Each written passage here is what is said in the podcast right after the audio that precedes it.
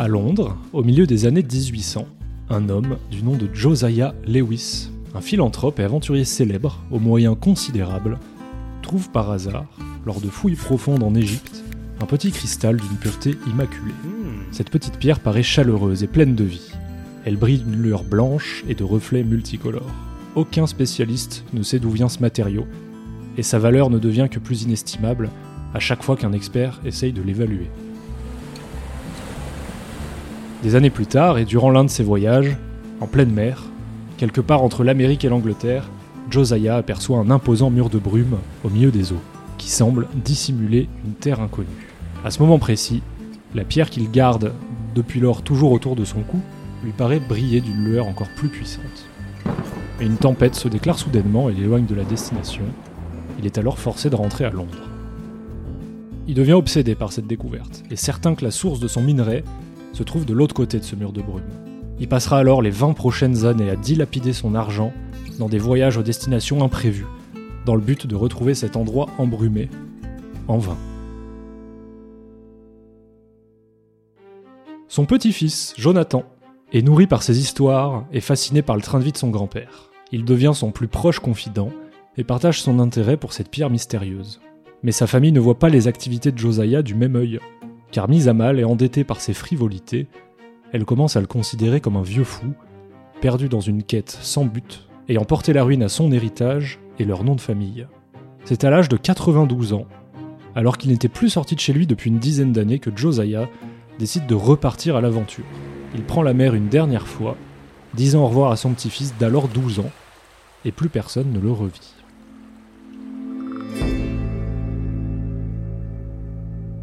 15 années passent et le nouveau siècle approche. Les héritiers de Josiah décident de revendre sa propriété et tout ce qu'elle contient pour amortir leurs pertes. Jonathan, habitant en Amérique à ce moment-là, décide de rentrer à Londres avant que la maison ne disparaisse pour rendre un dernier hommage à son grand-père et s'assurer que ses biens soient traités avec le respect qu'ils méritent. La veille de faire l'inventaire, il passe une nuit dans ce vieux bureau qui a bercé son enfance, entouré des vieux livres qui l'ont fait voyager tant de fois et des objets étranges qui ont été accumulés pendant près de 80 années de voyages et de découvertes. Pris d'émotion, il se prend à répéter un rituel qu'il conduisait étant enfant. Il passe sa main sur les couvertures des livres poussiéreux, il s'assoit au bureau de son grand-père et ouvre les tiroirs un à un. Au fond du dernier, il y voit un parchemin roulé et scellé. Piqué par la curiosité, il l'ouvre, et y trouve un message qui lui est adressé personnellement. Dedans, Josiah lui explique qu'il sait où se trouve cette terre inconnue, qu'il est enfin sûr de lui, et qu'il part plein d'espoir et plein d'énergie malgré son âge avancé. Il y avoue sa déception de ne pas partager ce voyage avec lui, mais ses parents lui ont refusé ne serait-ce que de lui transmettre ces informations. Et au bas de la page, en dessous d'un adieu chaleureux, y sont inscrites les coordonnées de sa destination. C'est en levant les yeux de cette lettre et en regardant, empli d'émotion, ce vieux bureau d'une richesse incroyable, que Jonathan décide de partir retrouver son grand-père. Il mènera à son tour une expédition, d'abord pour l'honorer et savoir s'il a péri en mer ou s'il est mort heureux, arrivé à destination, mais aussi dans l'espoir innocent et pur de retrouver cet endroit mystique. Peut-être même de pouvoir retrouver la source de ce minerai d'une valeur inestimable. Cela lui permettrait de laver l'honneur de son grand-père, rendre sa famille fortunée, et même offrir une vie de luxe à sa fiancée, Anna. Alors grâce à sa part de la vente des lieux, à peine quelques mois plus tard, il quitte le port de Londres à bord d'un grand bateau qu'il a acheté et accompagné de toute une équipe pour mener cette mission à bien. Des matelots, des ingénieurs, des explorateurs, des mercenaires, et même un artificier qui l'aura fait venir d'Australie pour l'occasion. Et bien sûr de son fidèle ami, Henri. Cela fait deux semaines que vous avez quitté Londres. Vous êtes au beau milieu de l'océan, naviguant tant bien que mal en suivant le coordonnées laissé par Josiah, direction nord-ouest. Le temps a été clément jusque-là et le voyage se déroule sans problème, malgré le vent qui devient plus froid jour après jour. Mais l'équipage s'impatiente. La destination paraît toujours inexistante, et des rumeurs se mettent à circuler, remettant en question ce qui leur a été dit, faisant passer les promesses de Jonathan pour des fables, et ses prétendues richesses pour du temps perdu. Le paquebot qui vous transporte contient une centaine de personnes avec l'équipage. C'est un vieux bateau de cuivre et d'acier qui navigue fièrement, sillonnant les vagues, grinçant un peu par moments et se balançant doucement. Jonathan est dans sa cabine avec son ami Henri. C'est une petite pièce meublée de bois, et comportant un hublot, offrant une vue privilégiée sur les vagues de l'avant du bateau. Elle contient un lit simple, quelques placards et un bureau. Vous êtes tous deux penchés sur une carte, éclairée d'une lanterne, alors qu'à l'extérieur, le soleil se couche à l'horizon et que la lumière faiblit. Vous essayez d'estimer le temps de voyage restant, mais les calculs sont compliqués, et vous pensiez tous deux être déjà arrivés sur place la veille. Au même moment, dans le restaurant du bateau, Lane, ayant bu quelques verres et engaillardi par l'alcool, se décide à rejoindre la cabine de Jonathan. Il souhaite l'interroger car il commence à s'inquiéter de la durée du voyage. Il n'a qu'une confiance limitée en ses deux camarades, qu'il vient de rencontrer, et elle s'affaiblit un peu chaque jour. Il veut essayer de les jauger, de se faire un avis sur eux, et obtenir quelques informations sur l'expédition, lui n'étant pas au courant de grand-chose à l'heure actuelle. Il traverse alors les longs couloirs du bateau, et se retrouve devant la porte de cette modeste cabine. Entrez Euh. Ouais, bonjour, monsieur le, monsieur le noble. Bonjour. Ouais, je voulais savoir. Bah, ça fait quand même un moment là qu'on est en mer et euh, les, les gens ils s'inquiètent un peu parce que, bah. Enfin, on devrait déjà être soit aux États-Unis, soit quelque part et on est nulle part donc euh, j'aimerais bien savoir où on en est. Oui, c'est normal, on arrive un peu en terre inconnue. euh, il faut rester en alerte. On n'est pas loin du but là. Mais quel but? C'est que euh, nous on sait pas grand chose au final. Bah, c'est le but euh, de découvrir justement. Oui, on va dans des terres. quoi, euh, monsieur Et bah, on verra bien une fois sur place. Mais là, on y est presque, je vous assure. Hein, parce que si vous voulez découvrir de l'eau, euh, de l'eau il y en a, hein Non, mais il y, aura des terres. Bah oui, mais enfin les terres, euh, c'est pas la bonne direction. Ou alors on va arriver tout au nord et euh, je peux vous dire on n'est pas équipé pour ce froid. Notre objectif, c'est de trouver une île euh, que personne n'a encore découvert. Ah, Et on y est presque. d'accord. Super. Bah écoutez, euh... ah bah bonjour. Bonjour, Ah, je vous avais pas vu, tiens. excusez-moi, j'étais concentré sur encore sur la carte. Non bah y a pas de souci. Euh, Je peux l'avoir la carte? Euh, bah bien sûr, Jonathan, tu Oui, présentes bien sûr. Ah c'est sympa Regardez. ça. Je lui montre la carte. Ah, c'est une jolie carte. Bon par contre je sais pas les lire. Hein. Oui, bah vous voyez là, euh, on est là à peu près et notre destination devrait se retrouver vers ici et donc euh, je pense qu'on y est vraiment, on y est presque. hein. Vous voyez la distance, euh, là c'est notre point de départ. Donc euh, vous voyez bien que qu'on y est vraiment presque quoi. Les coordonnées indiquent juste à côté. On n'est pas très loin, on pense qu'il doit y avoir un petit peu un vent qui est contre nous euh, actuellement qui a dû ralentir la traversée. Là. D'accord, et vous avez pas peur de pas l'avoir euh, vu que c'est là la nuit là? Ah, Je veux dire, il fait sombre bientôt, euh, l'île, euh, on va la rater, hein. surtout si c'est un petit truc. Parce que c'est quand même des routes qui sont très empruntées. Oui, c'est pour ça qu'on prend un peu de retard, euh, mais il faut tenir bon parce que ce qui est à la clé est sûrement incroyable. Vous faudrait peut-être mieux dire tout ça au capitaine, hein, parce qu'il est pas content là. Moi je l'ai vu au mess, euh, il est pas content du tout le capitaine. Bon, j'irai lui parler.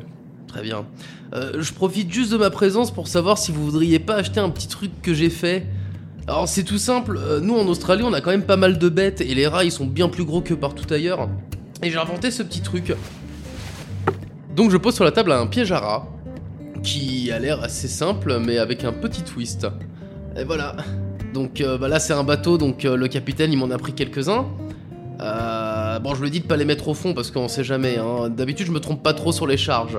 Mais euh, ça pourrait être cool. Surtout si vous avez des grandes maisons. hein. Les charges de. Ah bah attendez. Euh... Écartez-vous un peu. Écartez-vous un peu. Et euh... je, je m'empare d'un objet un peu lourd, genre.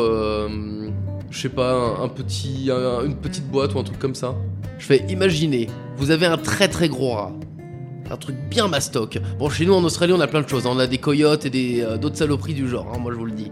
Mais si vous voulez être sûr de s'en débarrasser, et surtout de faire peur à tous les autres pour euh, un peu leur envoyer un message, regardez, je jette l'objet sur le piège à rat.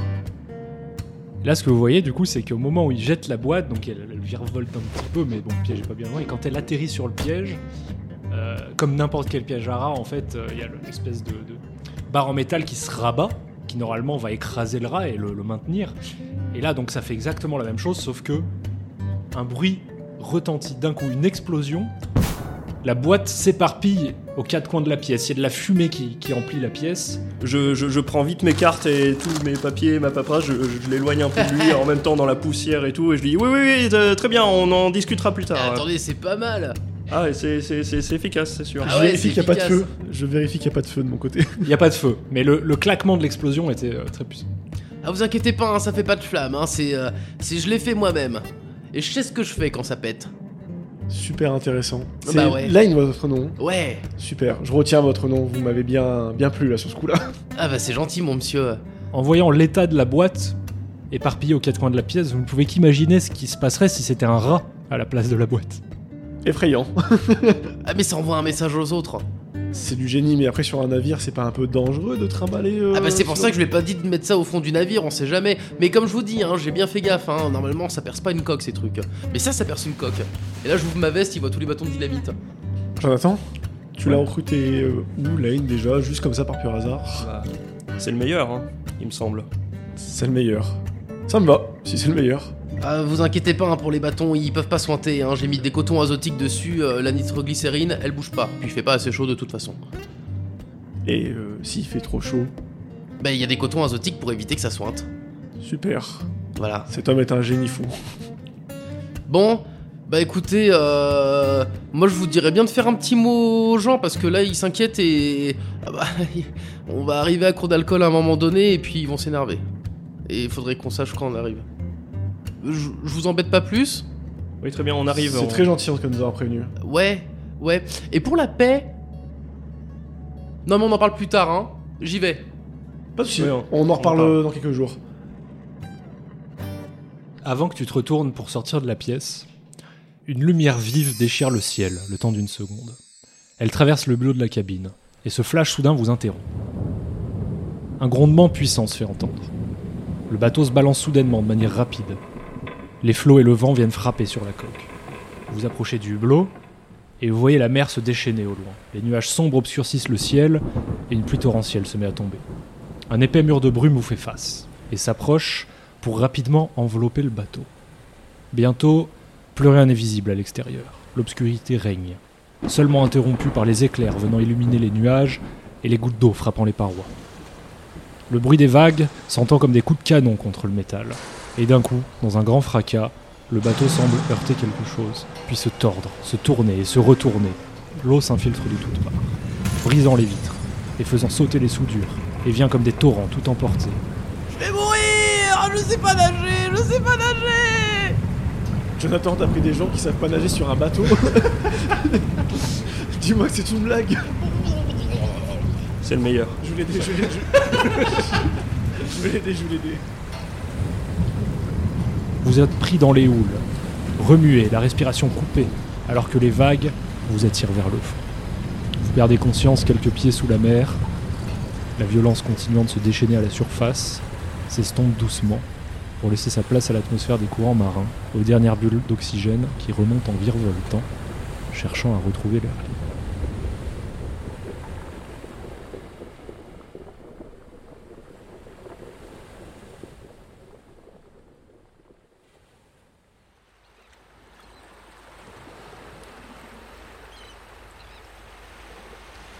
Vous entendez quelques mouettes crier.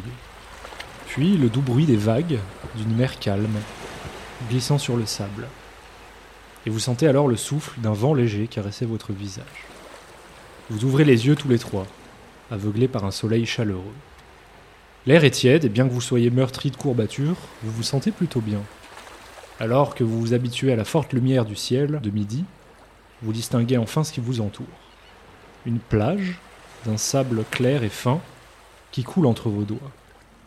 Vous êtes sur une grande île, entourée d'un mur de brume épais qui bloque l'horizon. Autour de vous, sur cette plage, jonchent quelques débris du bateau. À moitié recouvert par la houle, semble giser le corps d'un des matelots qui vous accompagnait. Sa peau est blanche et il ne bouge pas. Quelques mouettes qui virevoltaient au-dessus de vos têtes viennent se poser tour à tour sur lui et se mettent à le picorer.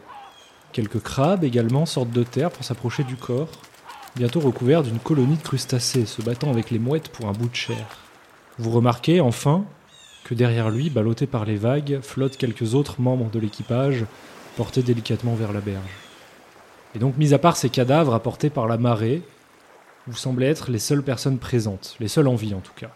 Derrière vous, l'île paraît démesurée. Elle est recouverte d'une épaisse jungle qui semble continuer sur plusieurs kilomètres en direction d'un grand volcan, dont coulent des cascades et des rivières qui viennent s'écouler au milieu des terres ou se jeter directement dans l'océan. Alors, je cours vers le cadavre pour dégager les mouettes. Alors, je m'approche du cadavre, je fais Ça va mon pote? Oh, dis donc, eh mec, ça va? Et je retourne le cadavre. Alors le cadavre, qui est recouvert d'une cinquantaine de crabes, bah, se retourne sans réagir puisque c'est un cadavre. Ah non, ça va pas, non. Ah bah, je crois qu'il y en a aucun d'eux qui va bien. là. Eh les gars, il y a tout le monde qui est mort, hein. Moi, je, je, moi je, en attendant, je, je tâtais le sable et tout, je regardais un peu les environs. Euh, si l'épaisse jungle, est-ce qu'elle est loin de nous Le sable est fin entre tes doigts, il coule, il est vraiment. C'est un sable parfait. Cristallin, vibrant, blanc, immaculé. Par contre, pour le reste de ce que tu veux regarder, on va, je vais te faire faire un jet de perception. 95. Euh, à, peine, à peine réveillé de, ce que vous venez de subir, t'es encore dans le fracas du bateau, t'as encore le bruit des éclairs dans la tête, tu vois pas très bien, t'es un peu aveuglé, t'es un peu hébété. Euh, tu vois donc cette plage, tu vois que derrière toi l'île paraît assez grande et que c'est une jungle qui est complètement sauvage. En fait, tu vois que la plage euh, se connecte à des plaines et que ces plaines vont très vite rejoindre l'orée d'une jungle. Et sur la plage, tu vois qu'il y a beaucoup de, de morceaux du bateau, des bouts de coque, de, de métal, de bois, des tonneaux, des caisses. Quasiment tout le bateau est venu se poser avec vous sur cette plage, emporté par la marée. Si je suis totalement sonné, euh, je vois, si je vois la- les collines au loin ou la- le bord de jungle et tout, en même temps de toucher le sable, j'y vais. De- à l'aveugle. Tu te lèves un peu chancelant Ouais, et tu, tu, tu avances peut-être un peu euh, à tâtons à tâtons. en direction des plaines, en tout cas dans un premier temps. Tu tu- tu t'éloignes de la plage, tu essayes de remonter en fait, de t'éloigner de la mer, si je comprends bien. J'aimerais regarder attentivement l'île, les débris, voir s'il y a des choses qui sont récupérables de mon côté. Je vais toi à ton tour te faire, un- faire faire un jet de perception pour voir ce que tu détermines autour de toi et ce que tu vois de l'île.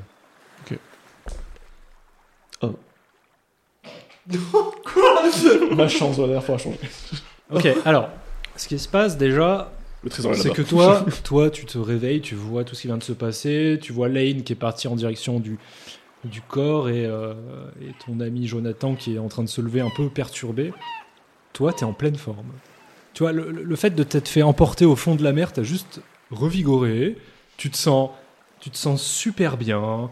T'es en pleine possession de tes moyens. Ta, ta perception est parfaite. euh, le soleil te, te met bien. Tu sens la chaleur qui te, t'es bien. Tu gagnes un point de fougue. Le mec, il a fait une thalassothérapie, tu sais. C'est exactement ça. Finalement, les épaves, ça coule, moi je suis bien. Moi, j'aime bien l'action. Moi, j'aime bien euh, l'eau. euh, Les bateaux qui ouais, Les bateaux qui coulent.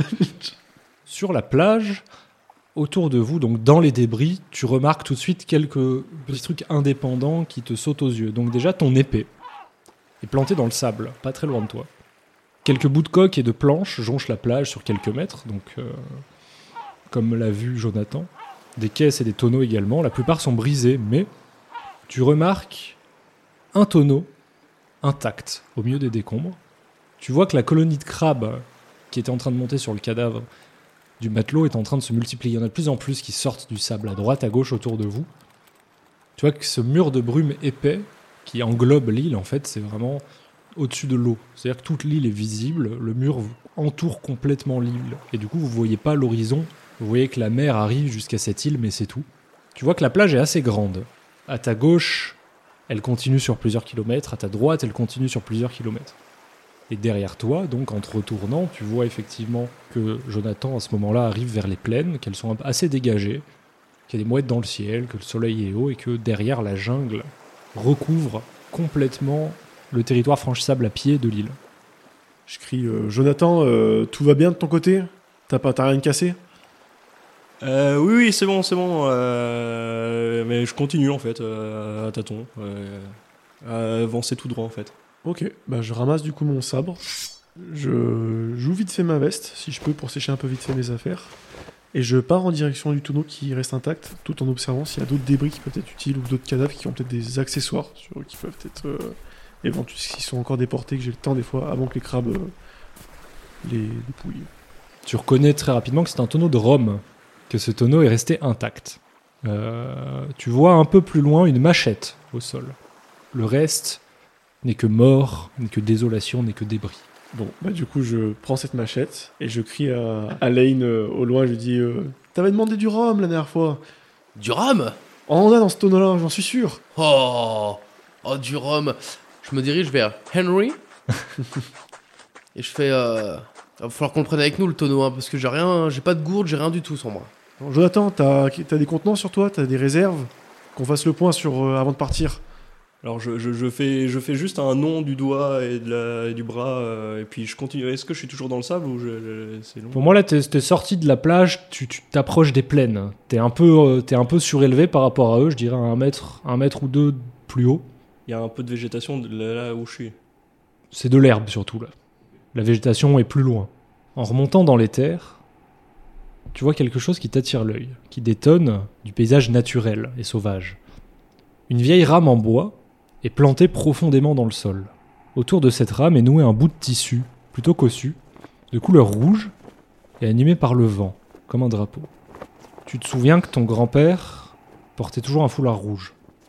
Ok, c'est là si je vois, j'y touche pas. Si, si, si je vois quelque chose au loin, euh, j'intéresse- enfin j'y vais, mais sinon je continue à, à tâtons limite euh, à regarder s'il n'y a pas des trucs autour ou quoi. Ok, mais non, il n'y a rien autour, vraiment, tu t'approches de cette rame, tu reconnais donc le tissu de ton grand-père, et c'est tout ce qui t'attire l'œil sur ces plaines. Mais je continue d'avancer. Ok. Vous deux sur la plage pendant ce temps-là. Vous voyez que Jonathan n'est plus là. Ok, bah vas-y, Lane, euh, on essaie d'extirper un peu le tonneau, euh, voir si des fois il y a des contenants, des fois déjà posés, des fois dans le tonneau. euh, c'est pas Parce que grave. déjà, c'est très bon à boire, mais en plus, ça flambe pas mal. Et on sait jamais. Très bien. On Bah, sait jamais. Euh, sans voir Jonathan, je dis Jonathan, attends-nous, je suis sûr que c'est cette île, mais attends-nous. Attends-nous deux secondes, on a besoin de, de Lane euh, pour quelque chose. Ok, bah je continue du coup. Je sors mon revolver. Jonathan Je tire dans les chevilles. c'est pour ta sécurité Alors oui, pour une question, c'est un gros tonneau ou c'est un baril, euh, un barillet ou c'est vraiment le gros tonneau? C'est un baril. Ah, c'est portable. Oui. Bah oui, c'est c'est lourd. Il y a 5 litres dedans. Ah, euh, je, Ah oui. je le prends à la main. Ah non, mais je l'embarque avec moi. Et euh, je, bah, je, je, je suis euh, Henry. Henry. bah du coup, on se dirige vers euh, Jonathan. Vous remontez la plage, vous remontez la plage et, euh, et vous arrivez à votre tour sur les terres plus fermes. Et vous voyez à ce moment-là Jonathan qui est pas bien loin de vous parce qu'il avance quand même plus doucement. Il a l'air un peu euh, perdu, un peu euh, hébété, à regarder à droite à gauche. Et vous voyez qu'il est plutôt proche de la lisière de la jungle. Et je le vois le foulard euh, dont tu parlais tout à l'heure. Ouais. Ah, sympa Et je le prends. Et je me le mets euh, un Ok. peu content de ma trouvaille en mode. Tu, ouais. tu équipes le foulard. Euh, J'équipe le foulard. Ok, je vais te le rajouter sur ton inventaire. Sympa le foulard. Ah bah, t'as vu ça? Et j'en ai jamais eu d'aussi beau. Hein. C'est vrai qu'il est stylé. Hein. Je- Il m'a l'air un peu vieux, il pue. Ouais, mais c'est le côté aventurier sur une île inexplorée, moi j'adore. Oui, puis je pue aussi, donc c'est pas bien grave. Je suis presque jaloux que tu l'aies pris. On se le partagera, j'espère. Ah bah tiens Je déchire le foulard en deux. Tu déchires le foulard. Ouais. Euh, on va voir si le foulard est solide ou pas. Tu vas me faire un jet de force x3. Ouais 57. comme t'es un peu simple, tu ne penses pas à déchirer le tissu là où c'est son point faible. T'essayes, tu chopes les deux extrémités du foulard et tu tires très fort. C'est exactement ce que je comptais faire. Mais du coup, le, le foulard ne cède pas. Mais un coup d'épée Non. Mais un coup d'épée Non. Mais un coup de machette On est sonné par. On vient de- Le bateau vient de couler. Je vais pas prendre mon épée et mettre un coup. Si ça se trouve, je vais, je vais mal viser. Je... Non, non. Mais je- non, mais tu coupes comme avec un couteau Tu mets un petit coup sur le foulard Tu sais quoi On se partagera en trois avec Jonathan. Je, re- je fais un- je remets le foulard. Et je fais, on verra ça après, hein. T'inquiète, on s'arrangera avec Jonathan pour euh, se le partager en trois. Toi, Jonathan, tu arrives à la bordure de cette jungle. Tu sais que tu les as vus, tu les entends, ils sont vraiment pas loin derrière toi.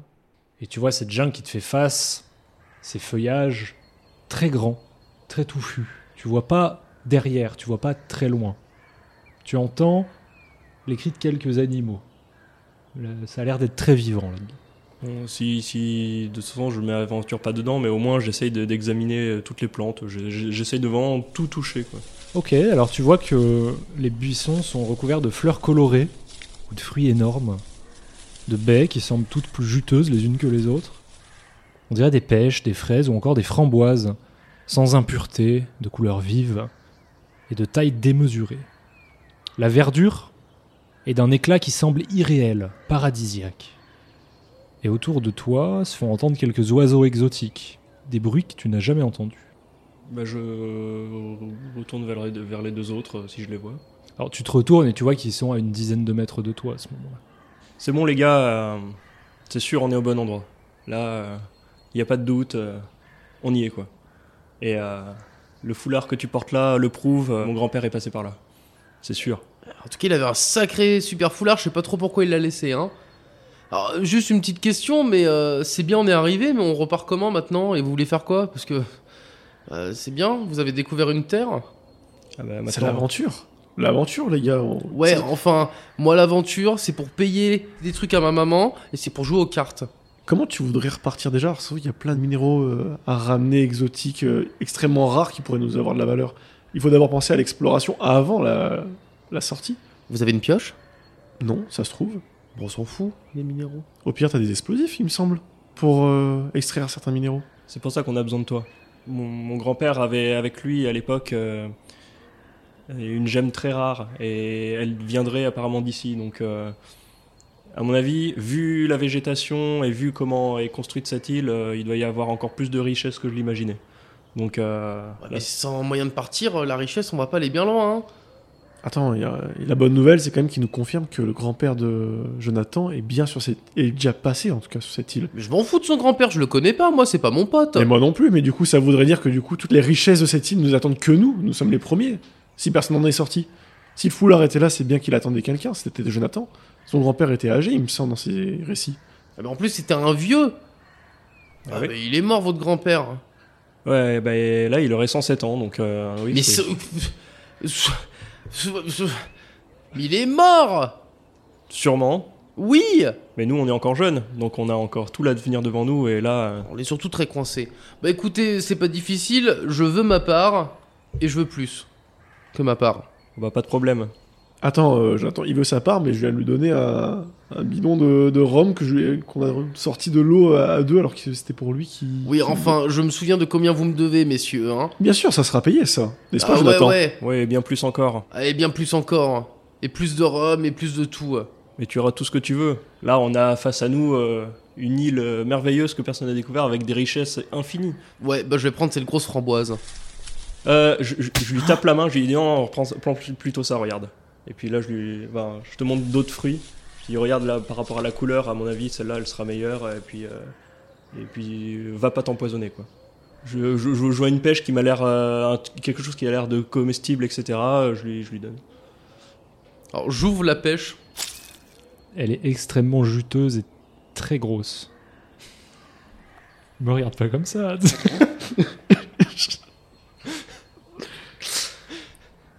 Moment je mords dans la pêche extrêmement juteuse et très grosse. Elle a un goût de pêche ultime, si je devrais dire ça comme ça. la pêche C'est la pêche ultime. Tu n'as jamais mangé de pêche aussi bonne que ça. Elle est douce, elle est sucrée, elle est juteuse. elle est- Mmh, C'est tellement bon. Oh, vous devriez goûter. Ah oui, je te dis, là, il y a un- cette île est. Enfin, j'ai jamais vu ça, quoi. C'est. Tu reconnais les fruits dangereux?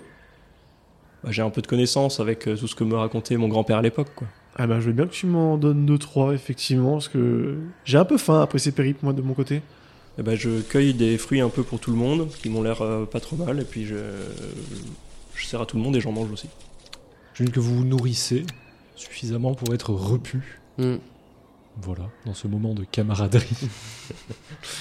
À notre aventure. À notre aventure. Bah du coup, euh, Laine, est-ce qu'on se ferait pas un petit verre euh, pour fêter tout ça Vous avez un verre? Pas besoin. On, on poche la- on met la tête dedans directement. Alors, euh, c'est le genre de- d'espèce de barillet avec un truc pour se servir, j'imagine. Bon bah, je, je le porte à ma bouche et je commence à me mettre des goulets de rhum dans, la, dans le gosier. ok. Très et je fais pareil avec lui, Ok. avec Henri. Tu acceptes le rhum? Bien sûr, j'accepte le rhum. Très bien. Eh monsieur Bon, allez, et puis je bois aussi. Ah, Bon, vous, vous tapez tous des grandes lapées de rhum. Vous allez du coup tous les trois me faire un jet de résistance à l'alcool. Je fais 89. 9. 99 J'ai fait 99. Mec, t'as- Je. Attends, mais c'est vraiment mon personnage tout incarné quoi qui est là-dedans. Je. Ok. Alors, Alors. je peux juste dire un truc avant que je bois? J'aurais juste euh, précisé à, à Line, dit- parce que Jonathan, j'imagine que tu le sais. Mais euh, Line, euh, juste au cas où, je tiens très mal à l'alcool. C'est Ouais, bon. ouais, ouais. C'est mon Tu petit sais, je plaisir le- coupable. Je sais, j'arrête pas de Tu le resserres, euh, ouais. Et, et franchement, je cul sec. Lane tient très bien cet alcool. euh, il a l'habitude, ça le rend, euh, ça le détend, ça le met bien, bien à l'aise, bien en forme. Par contre, il voit tout de suite l'effet sur Jonathan qui les, ses pommettes deviennent rouges, son nez aussi, qui commence à, à être un peu plus bavard, à parler un peu plus fort. Mais surtout quand il regarde Henri, il voit que Henri est possédé par le démon. Il voit que Henri vient de se prendre une baffe monumentale. Je pense que Henri n'a jamais bu de cet alcool de marin, de ce rhum de pirate, finalement. Il tout saute, il crache. C'est le moonshine. Voilà, c'est c'est vraiment du, du moonshine qui. Henri, tu te sens brûlé de l'intérieur. Toute ta tuyauterie se fait euh, décaper violemment par, euh, par le rhum. Et tu sens tout de suite que ta tête tourne Oh les gars, et que tu as du mal à articuler. je me sens pas bien, les gars, c'est fort Alors, je m'approche de Henri et juste pour voir, je, sais, je mets juste mon doigt sur son front et je pousse un peu comme ça, voir à quel point il est bourré. Alors déjà, en posant ton doigt, tu sens que tu pourrais faire cuire un œuf sur son front tellement il est chaud. Et en le poussant, J'écarte les bras et je tombe dans le sable. Henri tombe assez violemment d'un coup sans se retenir. Pour lui, le mouvement dure plusieurs minutes, comme si tu atterrissais sur un nuage et que tu te laissais aller en arrière. Et t'es le dos au sol, allongé, en faisant l'ange, et tu te sens pas capable de bouger plus que ça. Eh monsieur, il va bien votre pote euh Les gars, c'est l'aventure Je, je m'assieds près de, de Henry. Et ouais, je- copain, je suis trop content qu'on fasse cette aventure ensemble. Regarde où on est. Ah, si c'est pas merveilleux tout ça. Mais qu'est-ce que je regrette pas de t'avoir sauvé, mon gars? C'est incroyable, ce rhum Ah. Ah, Quelle belle aventure. Super. Et regarde, en plus, on est accompagné du meilleur artificier du monde. Eh, vous voulez voir un truc explosif? Ah ouais Oh, en plus un feu Je d'artifice m'empare de la tête de Jonathan et je lui fourre deux doigts dans la gorge. Tu te laisses un peu faire parce que tu sens pas le truc venir, et tu sens qu'il va, il va fouiller ton œsophage, quoi, tu vois. Il va sortir un organe, tu vas comprendre. Et tout de suite, tu sens ton estomac remonter et se vider tout de suite sur Henri, qui était juste en dessous de toi. Finalement, tu exploses devant dans une espèce de feu d'artifice de vomi, de rhum et de bile. Je regarde lentement, je vois Jonathan baveux, je vois l'odeur, je vois les morceaux, je me dis, mon dieu. On peut pas vous avoir dans cet état, les gars. hein. Là, on sait pas où on est, on sait pas ce qu'il y a. Moi, je vous ai pas bourré avec moi, je suis pas babysitter. Et en même temps, si je mets des petites tapes dans le dos de, euh, de Jonathan, euh, je fais chut, ça va aller, chut, comme ça. Et donc, Attends, je pars direction la plage en courant, jamais vous aurez mon vomi Euh, tu essayes de te lever du coup? Tu je vas, le me faire un, pour faire la même chose. tu vas me faire un jet de dextérité x2 pour voir si tu parviens à te lever parce que ça te paraît très compliqué vu ton état. J'utilise ma fougue. Mais- oh non Ok, tu donnes tout. tu veux tout donner pour te lever. On va voir ce que ça donne. Ok. J'ai euh, 71, donc du coup 17. Ok, c'est donc réussi grâce à la fougue. Tu peux t'enlever un point de fougue. Donc tu, tu rassembles toutes tes forces dans un ultime effort, engourdi complètement par l'alcool. Tu sens que ta tête tourne, que ton corps... euh, T'as pas de ressenti en fait.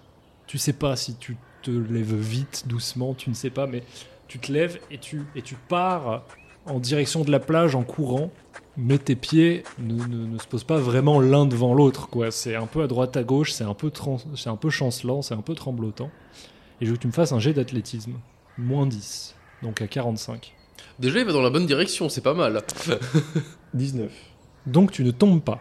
Tu cours vers la plage et tu cries, donc tu criais. Jamais vous aurez mon vomi Ok. Oh, je suis content. Donc toi, t'es- toi bah, tu viens de, de vomir, t'es toujours assis, mais tu sens que ça va mieux quand même. Eh, monsieur, euh, je suis désolé, mais on sait pas trop ce qui se cache ici. hein. Moi, je vous veux pas dans cet état. Je vais rattraper votre ami, je vais faire pareil. Oui, oui, f- euh, oui, vous faites bien. oui. Manger des fruits, ça fait du bien les fruits. C'est vrai. Donc je me mets à courir pour attraper euh, lui et foutre les doigts, les deux doigts que j'utilisais pour Valentin dans sa gorge aussi. Tu lui cours après, mais tu vois qu'il court vite le bougre. Et qu'il est déjà dans le sable sur la plage. Et tu lui cours après. Tu vas où toi? Je vais en direction de la mer. Au milieu de tous les cadavres. Je vais au milieu des cages, je vais en direction de la mer. Et je regarde Len droit dans les yeux, d'un regard profond, et je lui crie Tu ne mourras pas. Et je mets mes deux doigts dans la gorge. Et je vomis dans la mer. toi qui le poursuivais, t'arrives à peu près à sa hauteur et tu vois qu'il est en train de. De s'en vomir. de- de- de- de- voilà, il y a tout qui sort, il y a les fruits, il y a le rhum, euh, tout sort. quoi. Ah bah, moi je suis content, c'était le but recherché, donc. euh, Je je fais plus d'essayer en mode Viens Viens, mon grand Viens, Attends, ça va aller je vais juste me rincer vite fait. Je me, je me sens un peu chaud là, corporellement parlant. Je reste, je vais pas dans l'eau, mais j'observe, voir qu'il se noie pas ou juste. euh, C'est pas mon premier compagnon de voyage qui se. Je pars du coup direction euh, à côté de mon vomi. Je, je fais une bombe pour me rincer euh, de manière radicale, en vérifiant que je ne perds pas bien sûr mon matériel. Après avoir sauté, tu vois que t'es quand même entouré de, de corps. Je sors rapidement de l'eau. Je sors rapidement. et je me dis que c'est peut-être pas l'endroit idéal à, à rester. Je vais rejoindre directement Lane en disant euh, ça va beaucoup mieux. Il fallait que je vomisse, euh, il fallait que je me prenne un petit bain rapidos. euh, J'arrive. Je, vous rejoins vite. On va faire le- un truc, c'est le rhum maintenant, c'est fini, hein. Si, mais plus modéré. Non, non, c'est modéré. fini. Non, c'est fini. Alors on oublie le foulard. Ah bah essayez de le prendre si vous voulez, mais euh, c'est mon foulard, c'est moi qui l'ai trouvé. Ah oui, bien sûr, mais on le déchirera pas du coup. J'ai pas, j'ai pas envie de, de pas partager ça avec toi. hein, du coup, si on peut pas boire avec euh, du rhum ensemble, je- Ah, je vous ai vu boire, c'est pas glorieux, monsieur, et je veux pas que vous soyez mort parce que vous êtes trop bourré. Hein. c'est très gentil. Tu m'apprendras à boire du coup, avec modération. Euh, je connais pas modération, mais je veux bien vous apprendre à boire. On peut retourner voir Jonathan maintenant. Super, je vous rejoins. Vous remontez donc la plage, elle est pleine pour retrouver Jonathan qui est toujours assis Et qui mange des fruits. et qui mange des fruits. Bah du coup, euh, vous arrivez à sa, à sa hauteur au bout d'un moment, au bout de quelques secondes Bon. à marcher. Euh, Est-ce que là je suis actuellement le seul qui a les esprits complètement clairs Ou eux, viennent- c'est bon, c'est fini. euh, Non, bah eux, ils ont encore un peu la tête qui tourne, mais ça va, ils sont plus euh, incontrôlables, quoi. Mais ils, ils sentent qu'ils ont pris un petit coup quand même, là, entre le vomi et l'alcool. Ouais. Euh, alors, je voulais juste m'avancer de quelques pas dans la jungle, pas assez pour plus que je sois visible, mais juste assez pour essayer de voir un tout petit peu plus en avant. Vu que j'ai un peu voyagé, juste voir s'il y a quoi que ce soit, un, un chemin, un sentier déjà tracé ou quelque chose qui me dirait bah euh, quelqu'un est passé par là ou. Alors, du coup, tu laisses Henri et Jonathan ensemble, en bordure de jungle, et Mm. toi, tu t'enfonces dedans. Un tout petit peu. Je Un tout précise. petit peu. Tu rentres dans une jungle épaisse. Les arbres et les plantes se mélangent et toutes sont connectées par d'immenses feuilles ou de grandes lianes qui remontent parfois une dizaine de mètres au-dessus de ta tête. Tu dois écarter les, feuillages des buissons et, tu vois que c'est très vivant, mais tu vois surtout qu'elle est très chargée cette jungle et qu'il n'y a pas de, de sentier, pas de chemin particulier qui te saute aux yeux dans un premier temps. Tu sens que tout de suite, t'es entouré d'une végétation très très imposante. Ok. Euh, je reviens vers eux.